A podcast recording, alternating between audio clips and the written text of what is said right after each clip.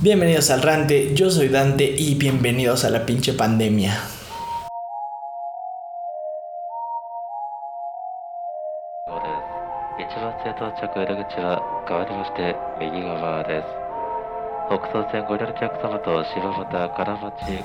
¿Cómo están? Bienvenidos al Rante número 8. Eh, solamente hubo una ausencia la semana pasada. Eh, motivos varios, pero particularmente pues consideraba que eh, una semana sin que yo dijera pendejadas eh, no era nada y de hecho era hasta deseable considerando el contexto en el que en ese entonces la fecha requería. Pero bueno, fuera de eso, dejen acomodar un poco el micrófono. Fuera de eso, no se apuren. Si es que a las dos personas que sí les apura que el rante no salga, yo sé que el 90% de la gente le vale 3 hectáreas de pito, pero a las dos personas que sí les importa el rante, mm, no se agüiten. Esto va a seguir jalando, esto va a seguir existiendo. Entonces, claramente este es un podcast que ha vivido de colgarse de muchas cosas, particularmente de los putazos que hay en, internet, ¿no? O sea, básicamente estamos tratando de hacer Twitter eh, un podcast. O sea, no tanto así, pero sí, sí muchos capítulos, capítulos ustedes se han dado cuenta que toco como las mayores putazos que se han pegado en, en, Twitter, como cuando fue el pedo de El Sombra, Isara Anderson, etcétera, etcétera, etcétera. Y claramente, siguiendo esta línea, creo que es, es menester que toque pues el único tema del que se ha hablado las últimas las últimas horas, los últimos días, que es que básicamente estamos al borde de la extinción. o sea, no quiero, o sea, es mami, no soy, ah, es que justo este es uno de los pedos, como no quiero sonar alarmista porque creo que evidentemente, digo, ya saben que está hablando del pinche coronavirus, pero no quiero sonar alarmista en tanto que esas son cosas que luego hacen que haya gente pendeja que haga comprarse pánico, bla, bla, bla, como, pero tampoco quiero como tomar esto como 100% serio en el sentido de que pues yo no soy un podcast de medicina, güey, yo no soy un podcast de la OMS, o sea, pues no mames, o sea, si yo digo algo alarmista y ustedes se paniquean, pues los pendejos son ustedes, porque pues están escuchando este imbécil y se paniquearon por algo que dije yo, pero fuera de eso, el coronavirus, mm, eh, más allá de sus implicaciones en términos de salud, que evidentemente son cabronas, y que claramente no soy la persona indicada para decir o no hacer. Ya saben, soy un pendejo que apenas tiene la prepa, no soy yo a quien deberían escuchar si lo que están buscando es cómo sobrellevar de mejor manera esto o de la manera más segura, pero creo que una cosa interesante, y al menos las cosas de las que yo sí más o menos puedo abordar, o al menos creo que no soy tan imbécil tanto, creo que tienen que ver con las cosas, o sea, como las repercusiones que no que no previa, o sea, que no preveíamos, preveíamos, soy un pendejo, perdón. O sea, que no, que no pensábamos que fueran a ocurrir al en, tras, o sea, en consecuencia de lo del coronavirus. Es decir, o sea, pues sí, no es una pandemia, no sé si es pandemia, de nuevo, si estoy usando terminologías equivocadas, me vale verga, pero es decir, es, es un virus que está mutando y que está esparciéndose al lado del mundo causando un chingo de enfermedades y que además se propaga en putiza, ¿no?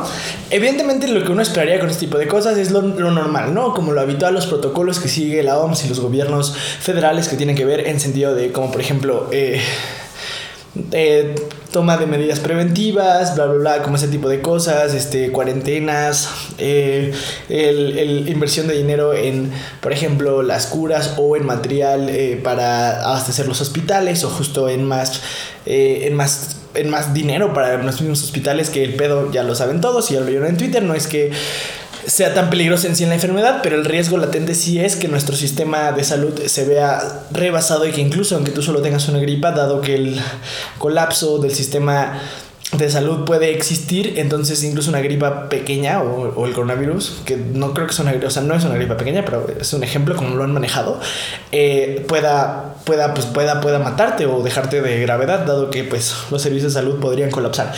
Pero esas, esas son las cosas que esperábamos, es decir, son las cosas que uno dice, pues bueno, es lógico que ante este panorama ocurran, eh, ocurran ese tipo de cosas. Ahora, hay cosas que en verdad, juro por Dios que yo no, o sea, que no esperaba como... Algunas buenas, algunas cotorras, algunas malas, ¿no? La primera como mala y es la evidente, es como... Hablando del caso específico de México, la oposición... AMLO, de nuevo, ya ustedes lo saben, AMLO durante su, eh, durante su gobierno ha cometido errores garrafales, catastróficos, imperdonables en muchos sentidos. Eso no significa que...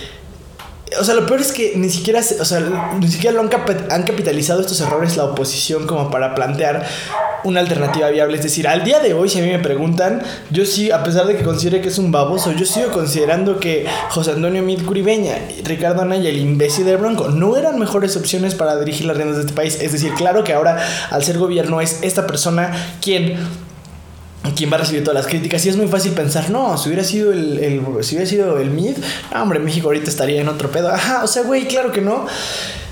Pero pues bueno, no les puedes quitar eso porque al final lo de ellos se basa en supuestos que no puedes comprobar que son falsos en tanto que José Antonio Mid o Ricardo Anaya eh, o el pendejo del Bronco no, son presidentes. Entonces, pero bueno, evidentemente, a pesar de que crea que es un imbécil, Andrés Manuel Obrador y que le ha estado cagando mucho, sí también creo que justo si es que digo, si es que la oposición quiere articular algo, porque ahora es el momento, es decir, quizás cuando recién llegó era difícil que la oposición articulara algo como decente, una alternativa viable, en tanto que pues evidentemente hay un pedo, y el pedo era que Andrés Manuel López Obrador llegó con toda la legitimidad del mundo. No era el primer presidente que consideramos legítimo, al menos desde Fox, y además uno que no venía de ser CEO de Coca-Cola y cosas así. Bueno, CEO, pero como dirigente de Coca-Cola en México y cosas así, ¿no?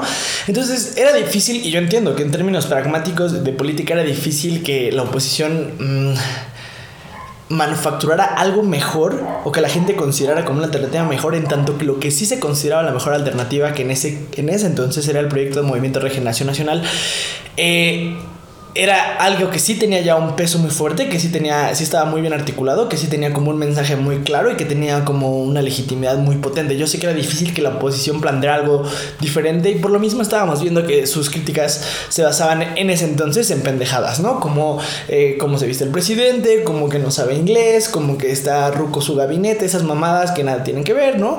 Como que bla, bla, bla, bla, bla, como que se la pasa comiendo en, en ¿cómo se llama? En puestos de la esquina comida, X cosas. Entonces, yo, yo, entiendo que en ese momento era difícil, además de que le estoy pidiendo mucho a la oposición, eh, al menos la partidista, ¿no? Porque pues la verdad han demostrado ser una bola de idiotas y de inútiles, como muchas veces. Es decir, eh, no, o sea, no, no podían hacer las críticas como de manera que no, que no sacaran a relucir simplemente como cosas de clasismo, simplemente cosas de racismo, de aporofobia, de xenofobia. Recordemos cuando fue el caso con los migrantes en, en, en, Centroamérica que eh, Andrés Manuel López Obrador les estaba dando un apoyo económico al país para que pudiera mejorar las condiciones y por lo tanto tratar de minorar la fuga de, de personas de esos países a Estados Unidos, pero que, que evidentemente implicaría pasar por los Estados Unidos mexicanos. Es decir, cada una de las cosas que de los problemas a los que se ha enfrentado Andrés Manuel López Obrador durante eh, lo poco que lleva su sexenio y vaya que han sido bastantes, la oposición ha buscado como una manera de, capitalizar eso. Es decir, cuando fueron los migrantes, empezaron a sacar su ala más trompista y decir así como, no, no, no, nos vienen a quitar chambas, nos vienen a violar, nos vienen a robar, nos vienen a quitar trabajos que mexicanos deberían tener, como si les importaran los trabajos de los mexicanos, pero bueno, como entonces ahí trataron de capitalizar basado en la porofobia, basado en la xenofobia y quedaron como unos pendejos. Después...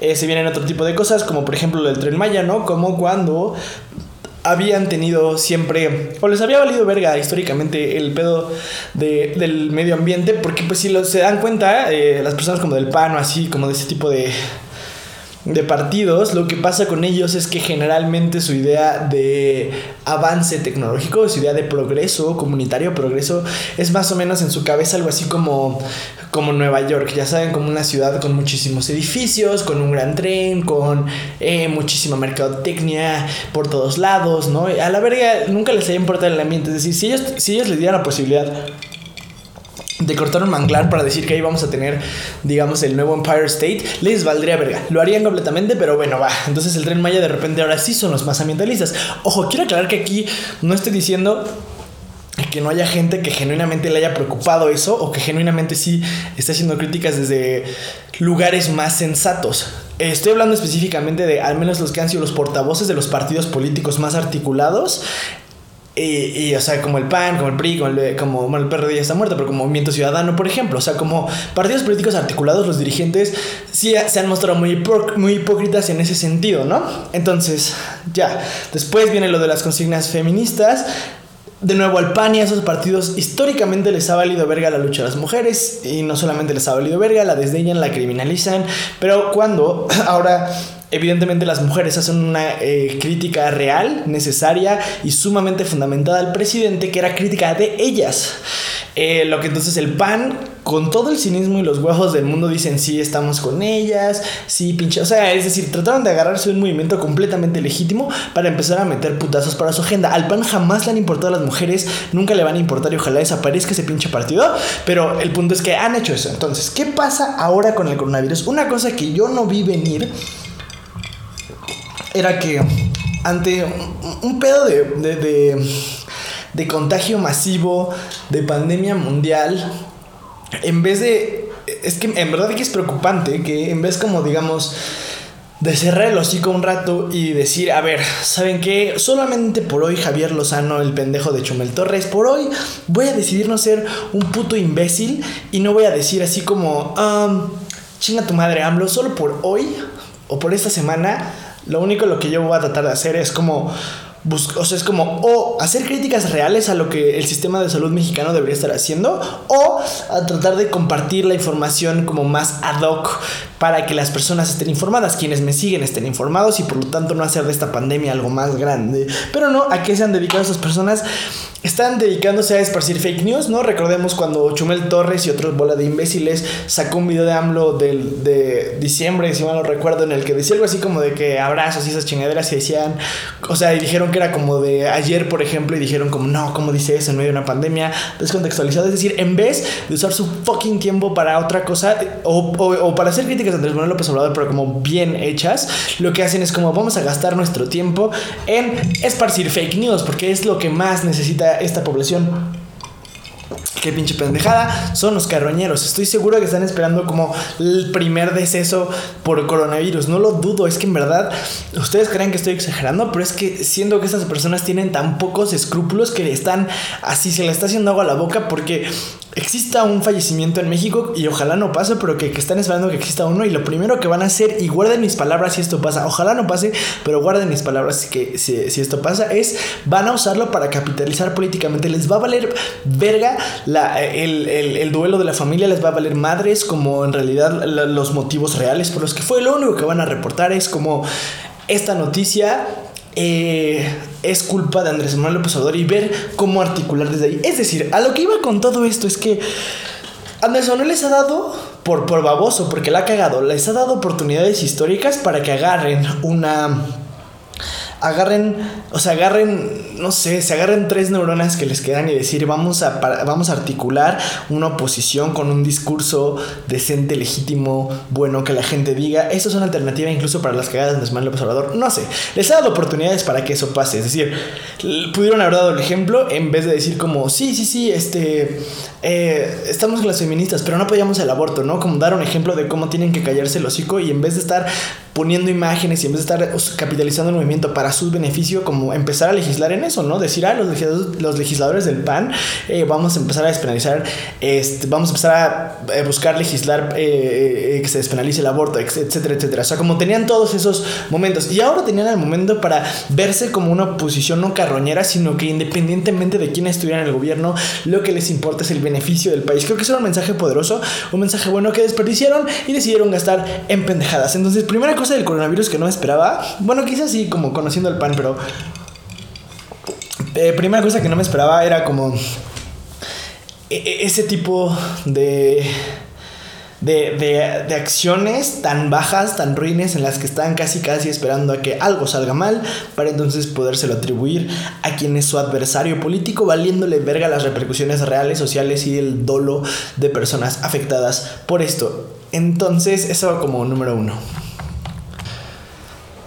Otra cosa que también me sorprendió que, que no esperaba o que me, me, me brincó y dije, verga, ¿en serio esto está pasando? Es que yo sé y, aquí no me voy a, eh, eh, o sea, no me voy a quitar como responsabilidad. Yo creo que al final la mayoría de nosotros hemos sido responsables en tanto que considerábamos que el pedo del coronavirus era un pedo que se iba a, o sea, que iba a pasar, ya saben, o sea, consideramos que era más fácil, sobre todo cuando nos dijeron como que eh, o sea, como se esparció esta noticia de que en realidad como no era tan letal como pensábamos, pero en ese entonces como no lo dimensionábamos. Entonces, ahora sí estamos agarrando el pedo, ahora sí estamos agarrando que ese es un pedo como sumamente peligroso y que y que, y, que, y que sí está poniendo en jaque, puede poner en jaque no solamente, como les decía, los pedos de salud, pero además la economía de muchas personas sobre todo las personas que no pueden darse el lujo de tener cuarentena, que tienen que salir a huevo y generalmente quienes tienen que salir a huevo para trabajar y ganarse la vida no solamente se ven afectados en tanto que por ejemplo si viven de las ventas las ventas van a ser menores y eso ya es una afectación directa a, a ellos y a su estilo de vida sino que además generalmente estas personas que dependen del comercio son las más afectadas. Es decir como las personas que más tienen recursos para poder guardarse, probablemente sean las que menos se enfermen en tanto que pueden darse ese lujo de guardarse. No las personas que no pueden tomar eso, no solamente es más probable que se enfermen, sino además la razón por la que ellos salían en el inicio era que justo necesitaban el dinero, no podían darse el lujo de, no, pues no voy a trabajar 40 días. No solamente son las personas más probables que se enfermen, sino además es como las que son más vulnerables en caso de que algo pase. Es decir, si alguien muy rico se enferma mañana, es muy probable o las posibilidades de que sea letal son menores. O sea, puede pagar doctores privados, puede irse a otro fucking país, yo que sé, como puede irse a diferentes lugares a que lo atiendan. Las personas que no pueden darse el lujo de la cuarentena, como difícilmente puede hacerlo. Entonces, al, margen de eso, de repente, como ya saben, Twitter woke Twitter woke eh, blanco eh, de lana pues empezó a pues, regañar a la banda, ¿no? A decir como, es que es impresionante, o sea, ¿cómo es posible que ustedes al borde de esta tragedia que está pasando, o sea, ¿cómo es posible que salgan a la calle inconscientes? Estaba viendo un señor que estaba vendiendo cosas en el mercado, o sea, señor, guárdese. Y es como, ah, sí, güey, o sea, o sea, como no entiendo, quizás puede, puede que venga de un lugar como de genuina preocupación en la que esta persona diga como... Ah, no quiero que esto se esparza más. Pero evidentemente obvían muchas cosas, ¿no? Como... Eh, eh, o sea, obvían muchas cosas de que, pues sí, güey, pero es que estas personas no pueden darse el lujo de lo que tú estás haciendo, ¿no? De lo que yo estoy haciendo. Que es como hacinarnos en nuestra casa. Además de, de que hubo otra cosa que a mí me pareció, pues no cagada, pero también un poco preocupante era que, a ver, sí, somos unos irresponsables, sí, hubo gente que fue al Vive Latino, hubo gente que se fue a la playa. Y a mí dos cosas me parecieron específicamente preocupantes. Una, como empezaron a, empezaron a decir como que, bueno, o sea, porque creo que alguien fue a Acapulco y, o sea, bueno, más bien, hubo mucha gente en Acapulco y hubo un caso detectado ya, entonces lo que parece ser y es muy preocupante es que probablemente exista un foco de contagio alto en Acapulco, en tanto que si había una persona contagiada, dada la, la, lo fácil que es el esparcimiento de esta enfermedad y que había tanta gente y tanta ocupación hotelera que además van a regresar a otras ciudades, es un foco de contagio muy cabrón y muy peligroso. Y en vez de tomarlo así y decir, güey, no mames, a ver, ¿qué pedo?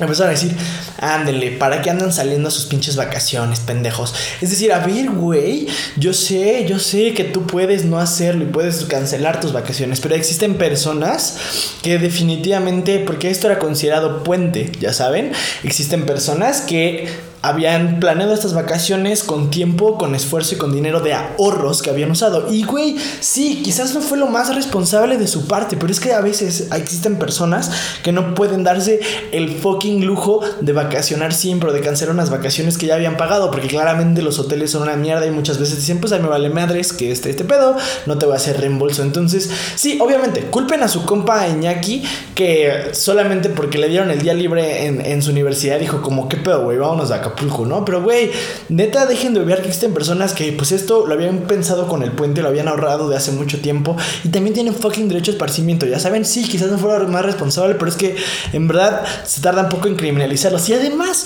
se tarda un poco en criminalizarlos, les echan la culpa, los chingan y les dicen, como ustedes tienen la culpa y si nos morimos todos, es, es culpa de ustedes. O sea, les enfurecen ese tipo de cosas, pero por ejemplo, las personas que siguen trabajando en fábricas, las personas que siguen trabajando en pedos como el transporte, los hospitales o inclusive, por ejemplo, ejemplo, la gente que está como hacinada en, las cárceles. Es decir, que esas personas no solamente son vulnerables, sino que además por motivos... Eh, por motivos varios no podrían eh, no hacerlo, como los que ya dije de antes. O sea, como a esas personas, güey, o sea, perdón, se trabó. Este, que esas personas que, o sea, yo sé que no tienen la culpa, porque me pueden decir, no, es que ellos no los culpabilizo, porque pues yo sé que ellos tienen que trabajar. Sí, pendejo, pero sí estás culpabilizando a la gente que usó sus ahorros para irse un fin de semana a Acapulco, pero no estás saliendo a decir, pinches patrones pendejos, ¿por qué están haciendo que la gente vaya a trabajar, no? ¿Por qué están haciendo, por qué, eh, por qué no les están pagando como las horas, como por qué no están diciendo, ok, no hay pedo, falta, vamos a hacer home office, como ese tipo de cosas, a ellos no les están culpabilizando. De nuevo, como siempre, woke, Twitter es woke, pero se le olvida que hay un mundo allá afuera de Twitter, un mundo de gente que no está tuiteando este tipo de cosas, pero que sigue siendo explotada todos los fucking días y que ustedes dicen, pues saben que en vez de echar la culpa al patrón, quien tiene como más margen para para evitar que estas personas sufran contagios en las empresas, en las maquiladoras donde los tenían a trabajar, en, los sistemas de transporte. No, le voy a echar la culpa a los pendejos que se fueron a Acapulco. Ok. Ah, entonces como un pequeño...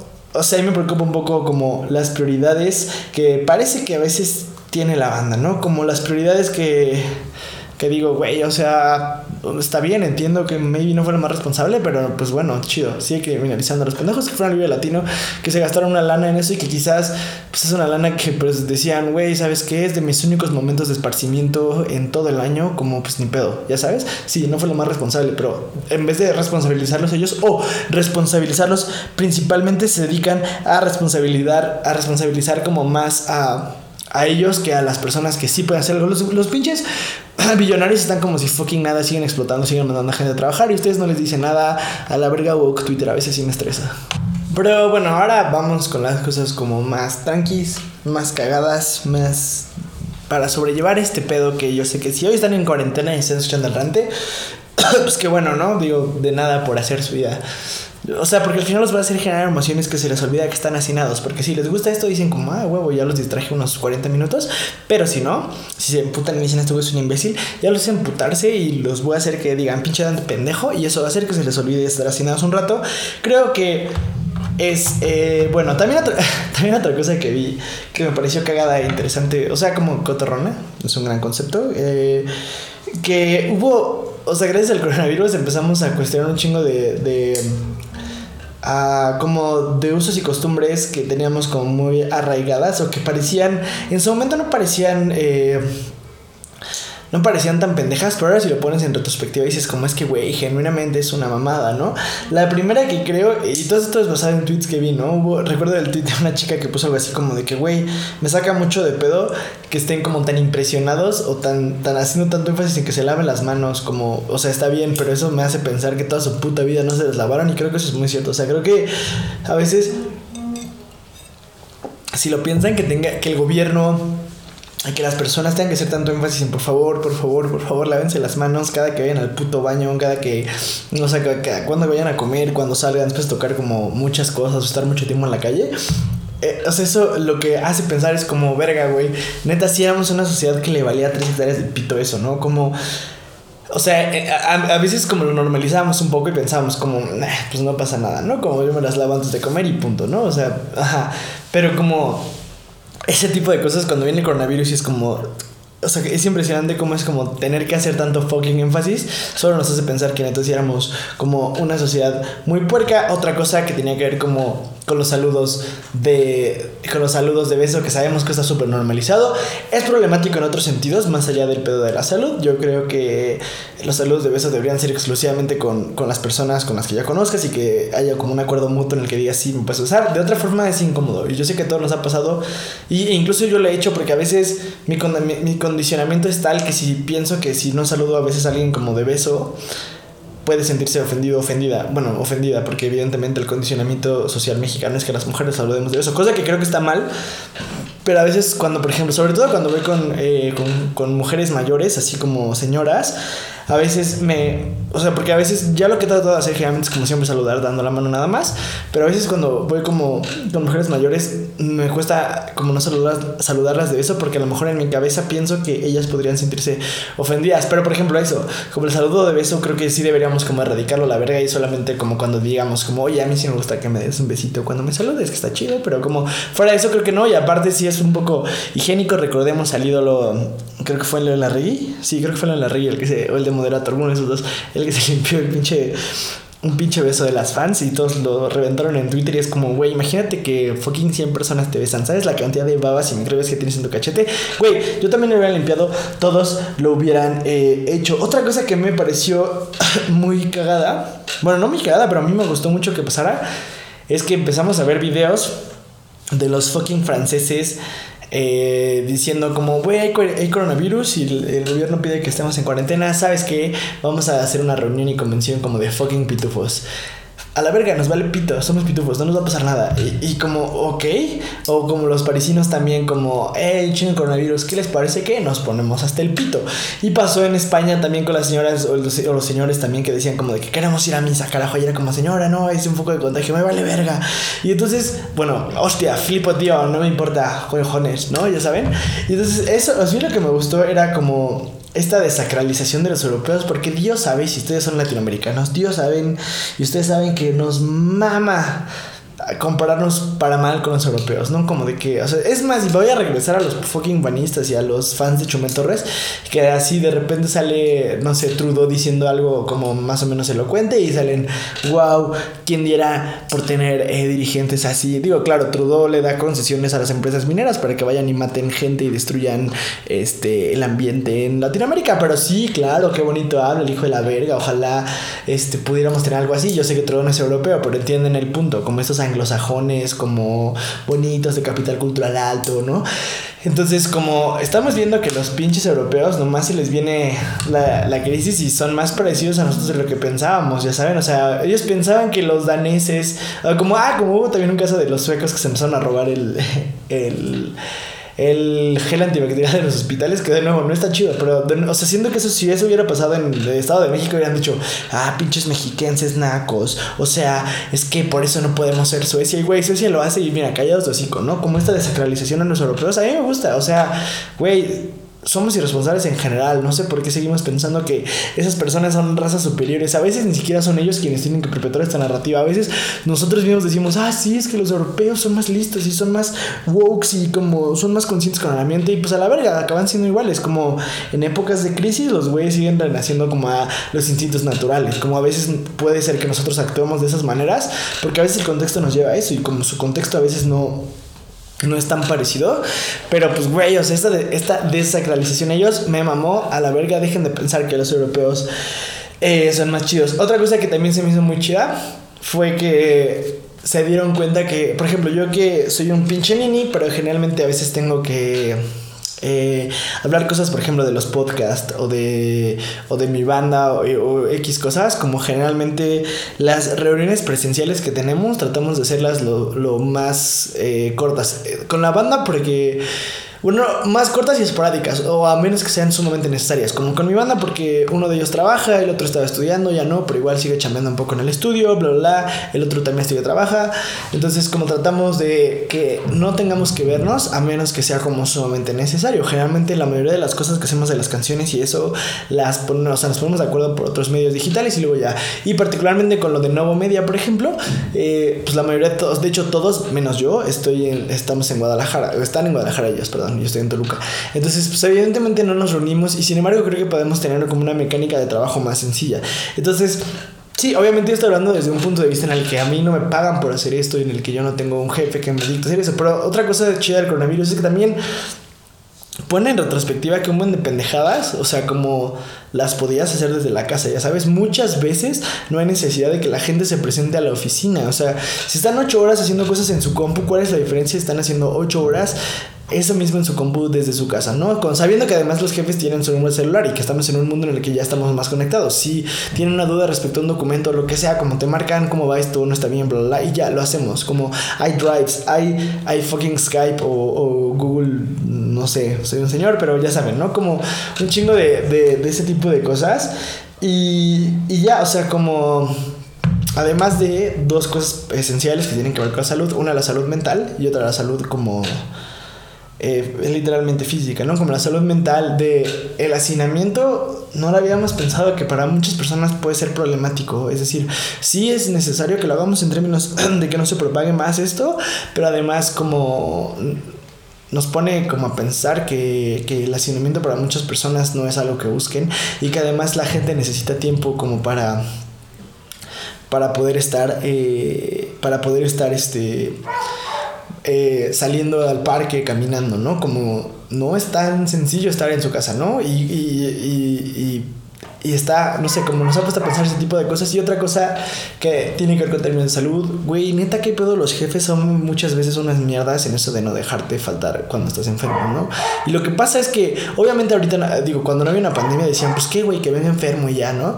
Y que se puedan cobrar, que sí, ya, pero pues, güey, ese pedo para la misma persona se le puede complicar si va enfermo o enferma. Y si, mm, y si aunque use cubrebocas, toca cosas que toca las demás en su oficina, esa cosa se propaga. O sea, hasta en términos como pragmáticos es mejor que estas personas no vayan al trabajo para, para evitar este tipo de riesgos contagios y lo que sea, no sé, muchas cosas. Ah, estoy cansado, estoy triste, tengo que ir al puto dentista y es una de las cosas que más miedo me da en el mundo. Entonces yo creo que ya la voy a cortar aquí porque me tengo que ir en, una, en un ratito.